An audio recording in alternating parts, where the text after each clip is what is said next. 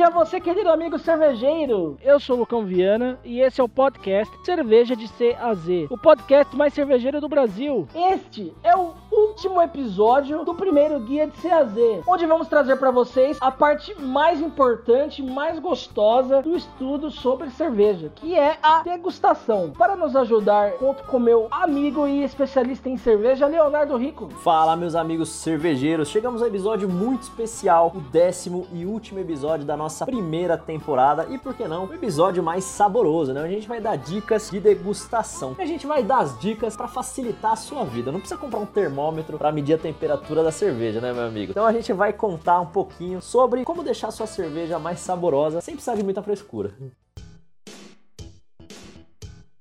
Queria saber de você, Léo, como é que você começou nesse mundo de degustação de cerveja? A gente já foi lá beber cerveja choque em Londres, a gente viu em Praga todo mundo bebendo cerveja de manhã, mas a gente já roeu muito osso. Eu vou contar essa história de como a gente começou a beber cerveja e qual a melhor cerveja que a gente já bebeu na vida. Boêmia da Vila Madalena? Exatamente. Toda vez que alguém pergunta qual foi a melhor cerveja que você já bebeu, a gente vai ter que contar toda essa história que eu vou contar aqui para vocês. Uma década atrás, eu lembro que eu já trabalhava no emprego que eu detestava tive férias ali no período de janeiro, um verão muito quente, e eu decidi que durante uma semana ali das minhas férias eu ia sair pela cidade procurando emprego. Chamei o único cara que toparia comigo, que foi o Lucas. Então imprimimos lá nossos 50 currículos lá no centro de São Paulo e assim fomos. Currículos que só tinham nome, pra falar a verdade. É, a gente não tinha muita experiência, né? Só queria um emprego, a gente foi deixando em todos os lugares. Fomos na segunda no centro, na terça na Paulista. Na sexta-feira resolvemos ir em um lugar mais próximo de casa, que era no Largo da Batata, ali em Pinheiros. Hoje o Largo da Batata é um lugar todo gourmet, né? Naquela época não, era cheio de agência de emprego, gente gritando, e a gente foi lá deixar currículo. Subimos a Teodoro Sampaio, isso o dia inteiro, e a gente não tinha dinheiro, né? A gente comeu lá uma coxinha na hora do almoço. Até que no fim da tarde, depois de ter andado por Pinheiros inteira, chegamos na região da Vila Madalena. A região da Vila Madalena em São Paulo é muito famosa por duas coisas. Primeiro que é a região mais boêmia de São Paulo, tem um bar a cada 5 metros, e ela é muito famosa porque tem muita subida. Quando a gente tava indo para casa, avista um barzinho ali, um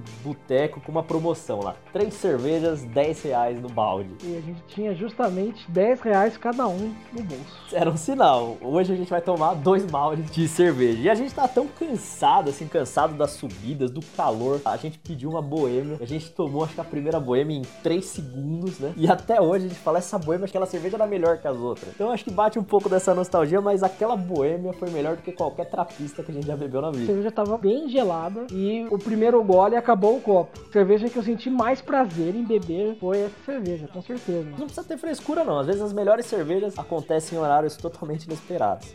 Que são os primeiros passos para quem quer degustar na plenitude uma cerveja dessa? Baixa o guia, o BCJP, que você vai ver lá todos os estilos. Quais são próximos de Pilsen? Tem alguns aplicativos, o Untaped hoje é o mais famoso de todos, né? Você inclusive marca lá a cerveja que você já bebeu. E aí já a segunda dica, essa eu acho que é a mais valiosa de todas que a gente vai daqui. Compra 3, 4 ali do mesmo estilo. Evita comprar, por exemplo, 5, 6 estilos diferentes. E aí você vai conseguir examinar o que, que elas têm em comum. Compra lá duas brasileiras e duas gringas. Aí você vai conhecer realmente aquele estilo. Agora falando em questão de temperatura, a gente aqui no Brasil tem a ideia de que a cerveja tem que ser sempre estupidamente gelada.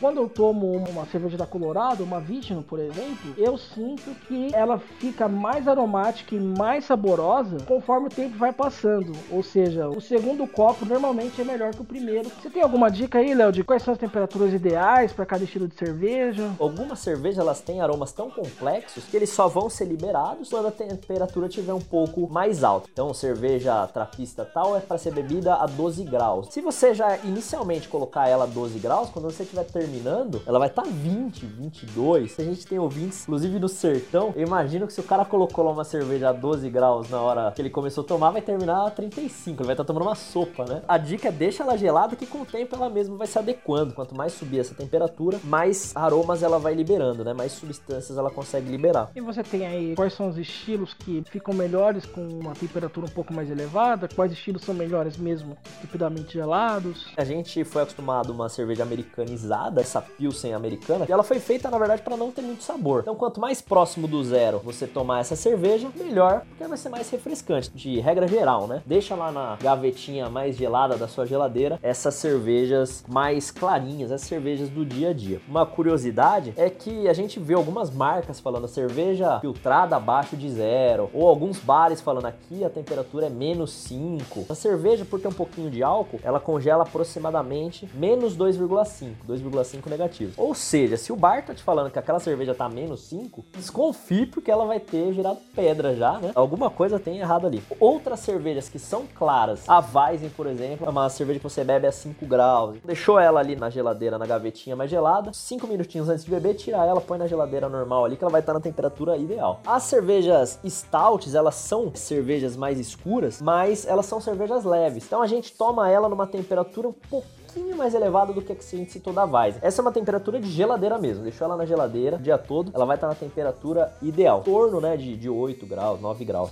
E as trapistas belgas, imagino que devam ser as que você degusta com uma temperatura mais elevada pela complexidade dos aromas, né? Ah, com certeza. As trapistas a gente até comentou em alguns episódios que elas são chamadas de vinho belga, né? Por serem também mais alcoólicas, elas acabam sendo degustadas numa temperatura mais alta. Eu li um dos livros que falava sirva ela em temperatura de adega, deixe na sua adega. Pô, nem tem adega em casa. Como, como que eu vou deixar em temperatura de adega, né? A dica popular aqui do cerveja de CAZ, deixa ela na geladeira, 5 minutinhos antes tira, ela vai estar na temperatura ideal. Agora falando dos copos, a gente sempre vê quando a gente vai num lugar mais especializado que tem aquele copo mais longo para cervejas de trigo, você tem a famosa tulipa, você tem vários tipos de copo para diferentes tipos de estilo de cerveja. Eu queria saber o que que o copo influencia. Bom, o copo ele influencia diretamente, principalmente na espuma que essa cerveja vai fazer e o tamanho da boca do copo ele influencia no tanto de aroma que você vai conseguir sentir naquela cerveja. O copo mais famoso é o copo das Weissbier, né, aquele copo comprido, justamente porque ela forma muito espuma. Então, se você colocar ela num copo normal, provavelmente aquela espuma vai vazar. E na espuma tá grande parte do fermento. É ruim perder ela. Aquela tulipinha, ela é bem apropriada para o nosso estilo Pilsen. Tem a formação do colarinho ali perfeita. Os famosos pints ingleses, eles são utilizados muito em cerveja azeite. Você comprou aquela cerveja legal, né? Viu uma promoção lá no mercado, não tem um copo adequado ao estilo. Normalmente copos de vinho branco, eles conseguem absorver todas as características da cerveja. Talvez não seja o perfeito para cada uma. Então, tendo dois copos de vinho branco ali, você já tem um coringa para duas pessoas dividirem a cerveja. Agora falando sobre os aromas, que tipos de aromas a gente espera na degustação de uma cerveja, dependendo do estilo dela? Se você quer conhecer bem cada tipo de aroma, tem que ter aquele olfato bem apurado, né? Por exemplo, como que você vai saber a diferença de uma cerveja que tem um aroma de nozes e outra que remete à castanha do Pará? Então, a principal coisa é você ir percebendo os aromas no seu dia a dia para você traduzir isso não só para cerveja, qualquer bebida, qualquer alimento que você for consumir. Existem algumas rodas de aromas bastante fáceis de acessar na internet que trazem as principais características de cada cerveja. Contei uma história com o Lucas, tenho que contar uma história com a minha noiva, para ela não ficar brava. Eu estava com ela num bar desses que servem cerveja artesanal. Naquele bar tinham quatro estilos de American Pale Ale, que é um estilo que eu gosto e que ela gosta muito. Então a gente falou, vamos comprar esses quatro estilos, né? Eu compro um, você compra outro. Eu fui tomando a minha. Quando ela foi tomar uma das cervejas dela, ela falou: Nossa, essa cerveja aqui tá cheirando remédio. Será que é assim mesmo? Quando eu fui sentir o cheiro daquela cerveja, realmente tá um gosto de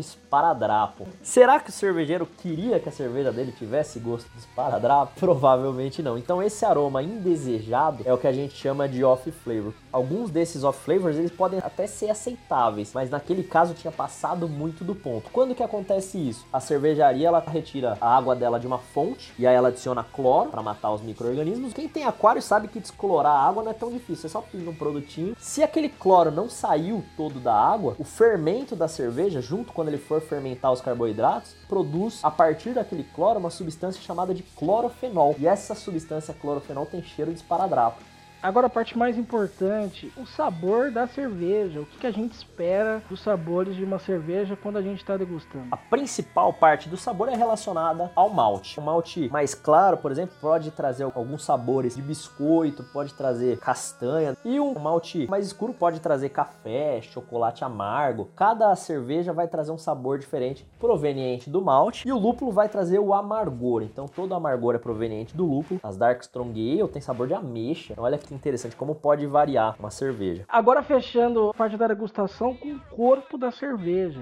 Uma cerveja ela tem um corpo leve quando a gente fala que ela tem uma textura próxima da água. A água é algo que é extremamente leve. E algumas cervejas elas são mais cremosas. Se a gente experimentar uma Russian Imperial Stout, por exemplo, parece um milkshake, tem uma textura mais densa. E o último tópico que você pode prestar atenção é a carbonatação. A gente chegou a comentar que a Fuller's London Pride leva pouco gás, né? E outras cervejas são muito carbonatadas, chegam até a parecer champanhe aí, de tanta bolha que você vai sentir. Vai fazendo suas anotações, como a gente citou, tem o Que você pode fazer suas anotações, divulgar para todo mundo ver lá, inclusive. Cada um vai descobrindo a sua preferência. Como eu disse, a nossa melhor cerveja foi uma boêmia e que venham outras cervejas melhores né, em futuros próximos. Com certeza. Você tem mais alguma coisa para falar para nossos ouvintes?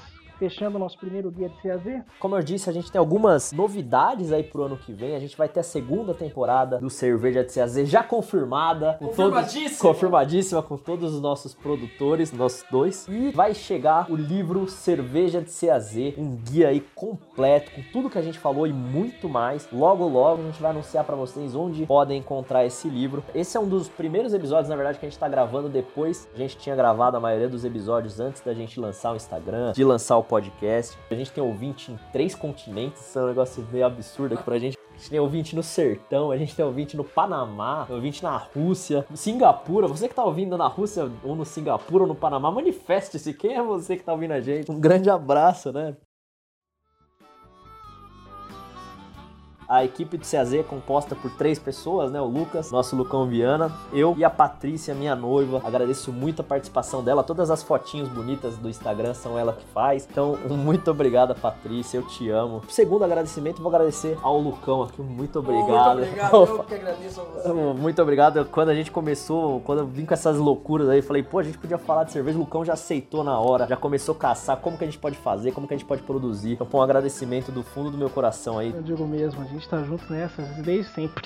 Cauã, Evandro, James, Rafa, nosso amigo Caissara, Julian, Jesus, um grande abraço a todos vocês, muito obrigado. Foram nossos primeiros ouvintes, né? E, e, nossos ouvintes mais fiéis. Vou agradecer ao Mano Brasília, nosso amigo Felipe Brasília e sua noiva Mari. A gente já agradeceu, mas vou agradecer de novo. Você que gosta de cerveja de CAZ, tem duas páginas e dois canais muito parecidos com a gente. Cada um trata de um assunto diferente. Um deles, o Ronan, do Filosofal Home Brewer, ele tem um canal muito legal, curtam lá no YouTube, a gente vai deixar o link quando a gente postar lá no nosso Instagram. Ele mostra como se faz cerveja em casa, né? E o outro, um parceiraço que a gente arrumou, o chefe Dudu Almeida, o cara é de Sobral, gente boníssima. Fã do Ciro? Fã do Ciro. Pô, Dudu, um grande abraço. O cara é chefe de cozinha, o cara mora em apartamento, ele dá dica para quem mora em apartamento, para não precisar nunca de churrasqueira, o cara é manja muito. E agradecer um ouvinte aqui, o Rafa Barros, cara, ele tem sempre comentado comentado nossos posts no Instagram, né? A primeira mensagem que a gente recebeu no Instagram foi sua, muito obrigado. A gente fica muito feliz. A gente tá conseguindo uma audiência bem legal. A gente começou aqui com uma brincadeira, só que agora a gente tá gravando, né? Então a gente falou, não, vamos gravar essas conversas aí que vai, vamos chegar em algum lugar. Então muito obrigado a todos vocês. Então tem muita novidade chegando, continua acompanhando o podcast Cerveja de CAZ, que você vai ser muito feliz com a gente. Lembrando que o Guia de CAZ volta no ano que vem com o CAZ de verão. A gente vai trazer também muita informação e muito entretenimento para você, querido amigo cervejeiro. Muito obrigado pela audiência e até o ano que vem.